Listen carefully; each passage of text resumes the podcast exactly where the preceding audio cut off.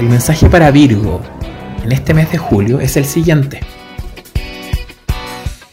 Toma la decisión de cortar con aquello que te está estancando. Es muy importante conectar con la asertividad. Tú eres un signo muy cuidadoso. Virgo es un signo que le gusta mucho la pulcritud, el orden, la disciplina. Y desde esa disciplina sabes cortar y sabes decidir en el momento justo sin hacer daño. Pero lo importante en este momento, desde las cartas que aparecen acá, es el actuar, es el movilizarte, conectar y mirar tu pasión.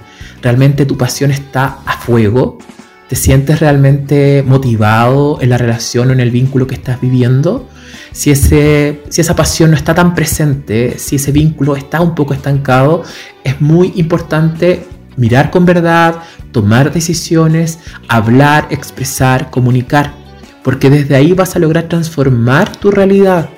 Tienes mucho talento por trabajar, tienes muchas cualidades por eh, potenciar en tu vida, pero esa potencialidad va a avanzar mucho más en la medida en la cual seas también flexible y puedas movilizar tus acciones con tal de sacar esa magia que hay en ti. Virgo, tú eres un signo con mucha disciplina, con mucha estructura, con mucho orden. Ocupa esto para ser responsable en tu cambio, para ser responsable en tus decisiones que te lleven al éxito que te lleven a la libertad y por sobre todo al mostrarte. No dejes de mostrar lo que sientes, no dejes de, de mostrar lo que está pasando en ti internamente.